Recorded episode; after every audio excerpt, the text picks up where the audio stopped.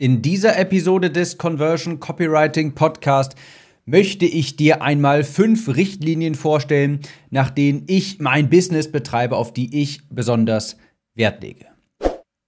Herzlich willkommen zu dieser Episode. Ich bin Tim, Copywriter, und hier erfährst du, wie du durch besseres Marketing, bessere Texte mehr von deinen Online-Kursen und Coachings verkaufst. Diese Episode hier, die wird ein bisschen ruhiger, die wird ein bisschen mehr in Richtung, ich sag mal in Anführungsstrichen, Laberfolge gehen. Nichtsdestotrotz, wie ich finde, sehr wichtig und auch informativ, denn ich möchte dir mal drei Grund, äh, fünf Grundprinzipien mitgeben, nach denen ich mein Business aufbaue, was für mich so Werte sind, nach denen ich lebe, das Ganze hier betreibe und vielleicht resoniert ein das ein oder andere davon mit dir, vielleicht aber auch nicht. Kurzes persönliches Update. Ich bin ja wirklich unheimlich froh, dass die Fitnessstudios mittlerweile wieder geöffnet haben. Die Lockdown-Figur, die kann, der kann jetzt auch langsam, aber sicher wieder der Kampf angesagt werden. Und ich merke auch total, wie wichtig eine Struktur im Leben ist. Das hat mir eigentlich am meisten gefehlt. Ich liebe zwar den Sport an und für sich, aber ich habe auch gemerkt, dass wenn so eine Struktur im Alltag fehlt, wenn ich gewisse Planken, Säulen im Alltag nicht mehr habe, die ich aber vielleicht früher gehabt habe, um die ich meinen Alltag herumplane. Und das war beispielsweise das Fitnessstudio, der Sport. Dann ähm, fällt es einem auch wesentlich schwerer, seinen ganzen Tag zu organisieren, Selbstmanagement zu betreiben. Und ich merke jetzt, Gott sei Dank, sie haben wieder geöffnet. Ich hoffe, das bleibt wirklich lange so, wie einfacher mir das auch Ganze, das Ganze fällt, meinen Tag zu organisieren, bestimmte Aufgaben abzuarbeiten. Also Kannst mir mal erzählen, vielleicht in den Kommentaren, in der Bewertung oder per E-Mail, ob dir das auch so ergeht? Ich habe gemerkt, dass wenn ich tatsächlich manchmal, wenn ich mir mehr Aufgaben aufbürde, wenn ich meinen Tag ein bisschen voller packe, dass ich dann sogar tatsächlich paradoxerweise mehr geschafft bekomme. Also ich habe ganz zu Beginn, bevor ich in die Selbstständigkeit überhaupt gestartet bin, habe ich nebenberuflich, äh, habe ich nebenbei Nachhilfe gegeben und ich habe gemerkt, dass ich an Tagen, wo ich Nachhilfe gebe, wo fest im Kalender stand, okay, von 14 bis 16 Uhr bist du im Nachhilfezentrum, dass ich an diesen Tagen paradoxerweise, obwohl ich ja eigentlich weniger Zeit zur Verfügung hatte, mehr geschafft hatte, weil ich eben wusste, okay, um 14 Uhr musst du hier weg sein und bis dahin musst du das geschafft haben. Und wenn man diesen kleinen Druck da nicht hat, dann lässt man das vielleicht dann nochmal so ein bisschen schleifen, guckt sich nochmal ein YouTube-Video an oder dergleichen. Kann ich mich noch gut dran erinnern. Und genauso ist es jetzt auch wieder.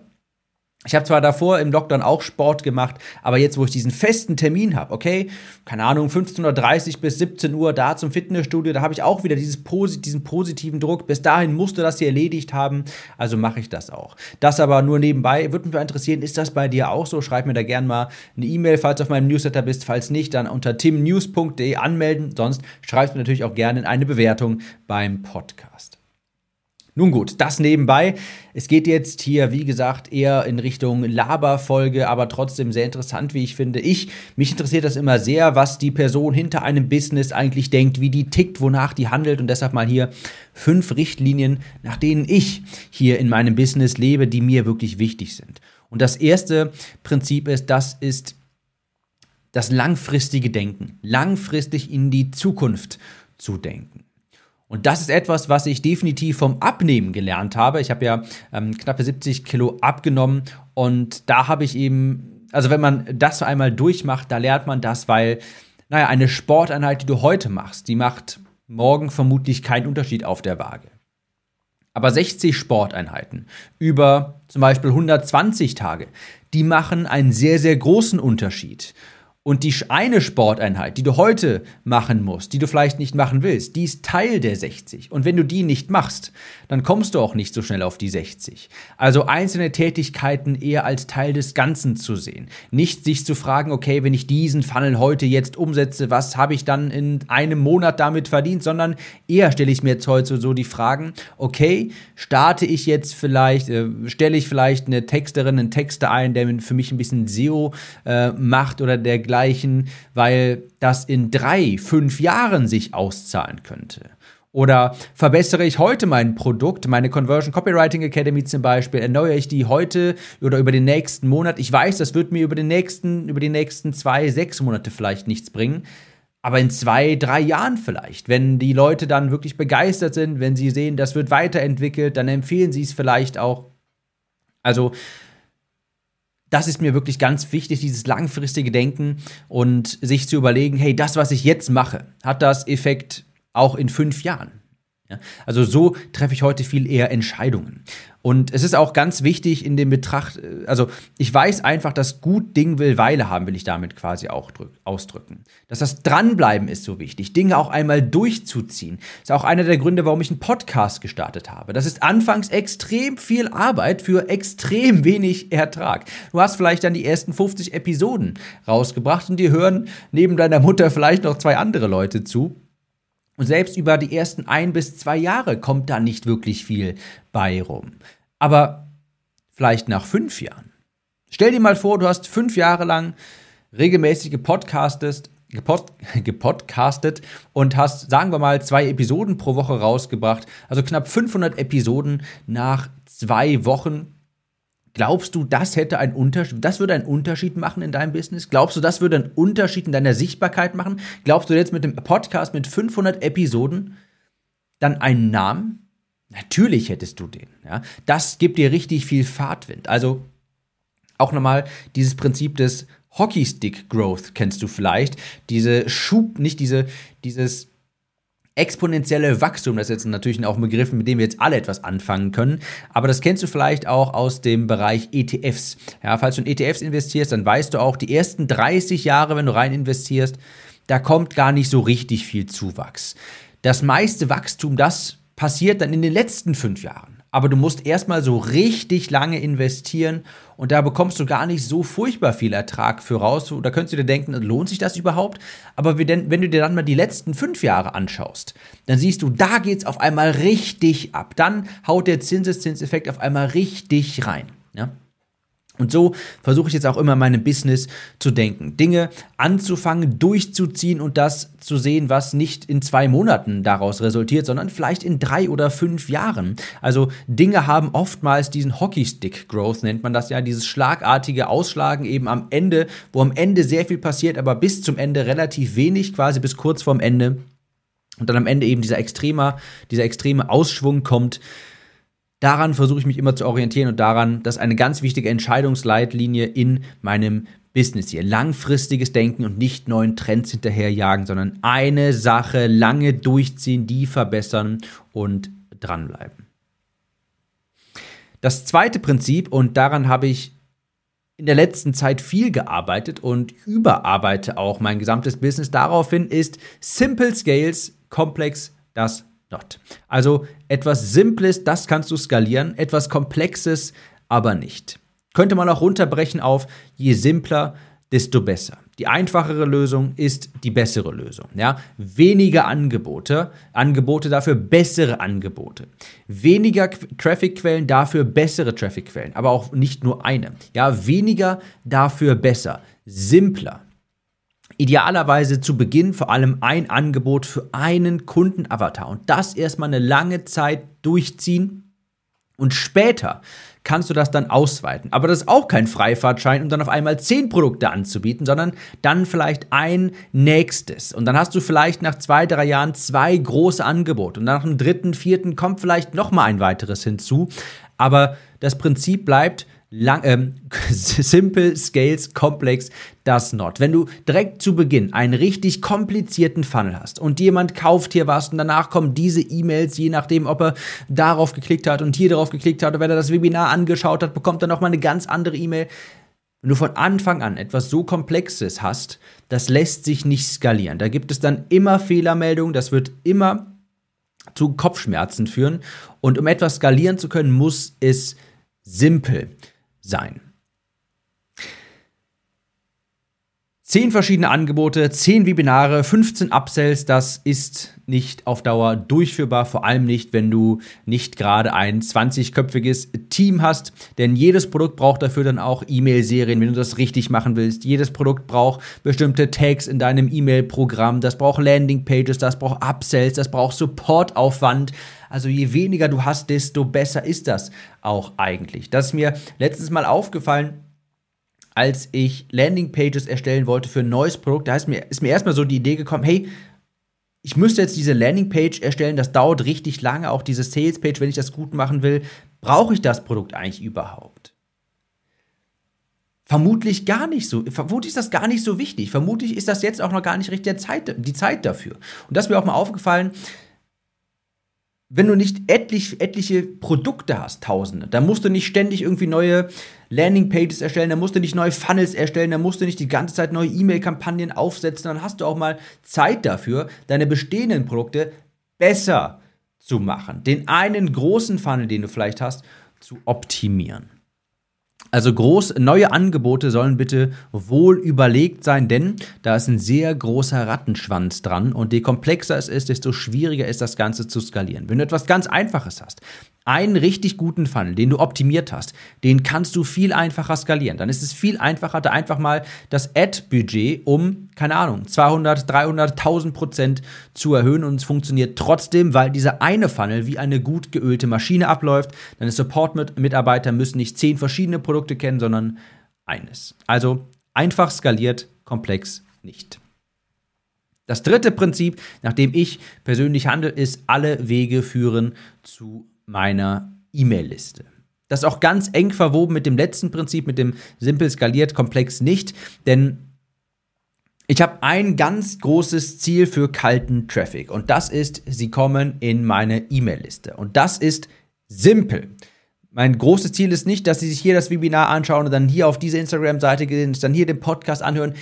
Zuallererst sollen alle Leute auf meine E-Mail-Liste. Alle Wege führen dort hin. Das ist das große eine Ziel, darauf arbeite ich hin und das ist simpel, das ist einfach, das ist verständlich und von der E-Mail-Liste aus. Das ist mein primäres Sprachrohr zur Zielgruppe. Meine Angebote bewerbe ich über die E-Mail-Liste primär. Natürlich nutze ich auch Facebook-Anzeigen und dergleichen, ganz klar. Aber ich setze einen ganz großen Fokus auf meine E-Mail-Liste. Und das macht auch alles so viel einfacher. Und deshalb sage ich, das ist eng verwoben mit dem zweiten Prinzip der Je simpler, desto besser. Wenn alles, wenn das erste Ziel immer ist, die Leute sollen auf deine E-Mail-Liste, dann kannst du deine Funnels dementsprechend darauf ausbauen. Und wenn du weißt, hier über meine E-Mail-Liste, da entstehen quasi die Verkäufe, das macht alles simpel. Hier auf dieser E-Mail-Liste, da bin ich am aktivsten. Hier spreche ich zu meiner Audience, zu meiner Zielgruppe. Nicht auf Instagram, nicht auf TikTok, sondern auf meiner E-Mail-Liste.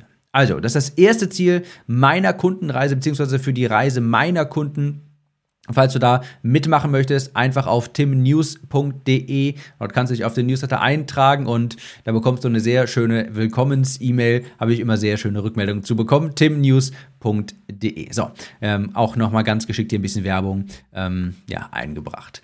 Also, Idealerweise gibt es da zwei Wege. Einmal organisch, so wie ich das gerade unverschämterweise gemacht habe, hier in meinem Podcast äh, auf, auf timnews.de hingewiesen, wo du dich auf meinen Newsletter eintragen kannst. Und ganz wichtig, klar, ohne ähm, ist es einfach, dauert es viel zu lange, bezahlt. Facebook-Anzeigen, vielleicht auch Google-Anzeigen, je nachdem. Das kann ein klassischer Lead-Magnet sein, damit kannst du anfangen. Das ist auch einfach, das ist simpel, ja. Das kann ein Tiny Offer sein, was auch immer. Hauptsache, es gibt einen Mechanismus, über den Menschen auf meine E-Mail-Liste kommen. Also Prinzip Nummer drei, nachdem ich hier Business mache, alle Wege führen zu meiner E-Mail-Liste und auf der E-Mail-Liste, da passiert dann der Rest, da passiert die Magie, da wird verkauft, quasi da ähm, launche ich meine Produkte. Das ist das zentrale Sprachrohr meiner Zielgruppe. Das macht alles einfacher und hat, ist dann quasi ein großes Ziel. Prinzip Nummer vier, nachdem ich handle, ist Mehrwert gewinnt.